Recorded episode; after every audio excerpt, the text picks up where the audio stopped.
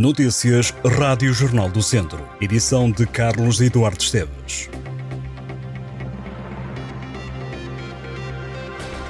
O balcão único do prédio em Viseu passará a estar também disponível no edifício do antigo Mercado Municipal, para além do espaço cidadão na Rua Direita. O objetivo é dar uma resposta mais eficiente aos cidadãos nomeadamente aos proprietários de prédios rústicos e mistos que pretendem georreferenciar e registar gratuitamente as suas propriedades. O atendimento ao público funciona em dias úteis, entre as 9 da manhã e o meio-dia e das 2 da tarde às 4 da tarde, através de marcação prévia.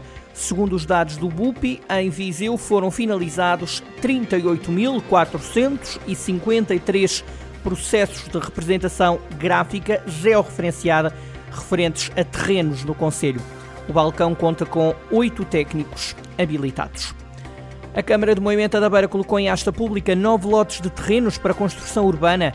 Os lotes estão à venda até 1 de agosto e incluem seis localizados no bairro da Barragem, na freguesia de Vilar, dois no Alto do Facho, em Lio Mil, e um em Lagarteira, em Moimenta da Beira. A autarquia liderada por Paulo Figueiredo salienta que o objetivo da venda dos terrenos passa por contribuir para promover um programa de revitalização económica e social do Conselho com o intuito de dinamizar e desenvolver o tecido urbano e a economia local, bem como fomentar a fixação de agregados familiares e o desenvolvimento sustentável.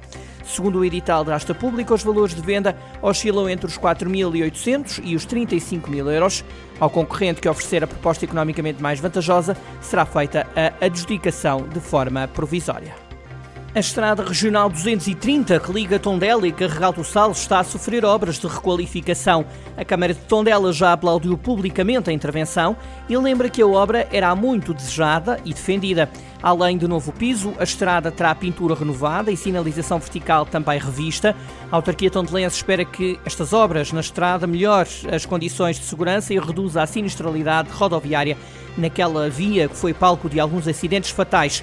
A Presidente da Autarquia, Carla Antunes Borges, e o Vereador com o Plor da Mobilidade e Acessibilidades, Francisco Fonseca, reuniram recentemente com responsáveis da IP, manifestando preocupações em relação à segurança na estrada. Por causa das obras, a Câmara de Tondela pede cuidados redobrados aos condutores. A Estrada Regional 230 foi inaugurada em 2010 com um trajeto de cerca de 11 km, no investimento de 9 milhões e 600 mil euros.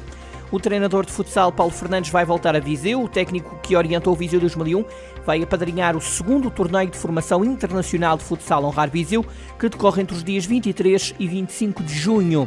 Ao Jornal do Centro, o técnico que liderou a equipa sénior do Viseu 2001 durante seis anos confessou que aceitou o repto de apadrinhar o torneio pela ligação que tem ao clube. Paulo Fernandes entende que a formação é a solução para a sobrevivência do futsal e elogia o trabalho que tem sido feito em Portugal nesta área. Assumindo que os territórios do interior poderão sofrer alguma desigualdade, ainda assim, recordou Paulo Fernandes, Portugal é campeão do mundo e bicampeão da Europa, com a média mais baixa de idades comparativamente aos principais concorrentes. O Museu de Lamego vai evocar este sábado o escritor Camilo Castelo Branco, na passagem dos 160 anos da primeira edição da coletânea de contos Noites de Lamego, associando-se à Foz Literária do Porto. O programa inclui uma visita às exposições temporárias, palestras, um almoço e visita à Igreja do Mosteiro das Chagas, o Castelo de Lamego e também o lugar de Arneiros. Todas as atividades são gratuitas, à exceção do almoço. Nascido em 1825 em Lisboa e falecido em Famalicão em 1890, Camilo Castelo Branco foi um dos maiores escritores portugueses do século XIX. Escreveu, entre outros, Amor de Perdição e A Queda de um Anjo.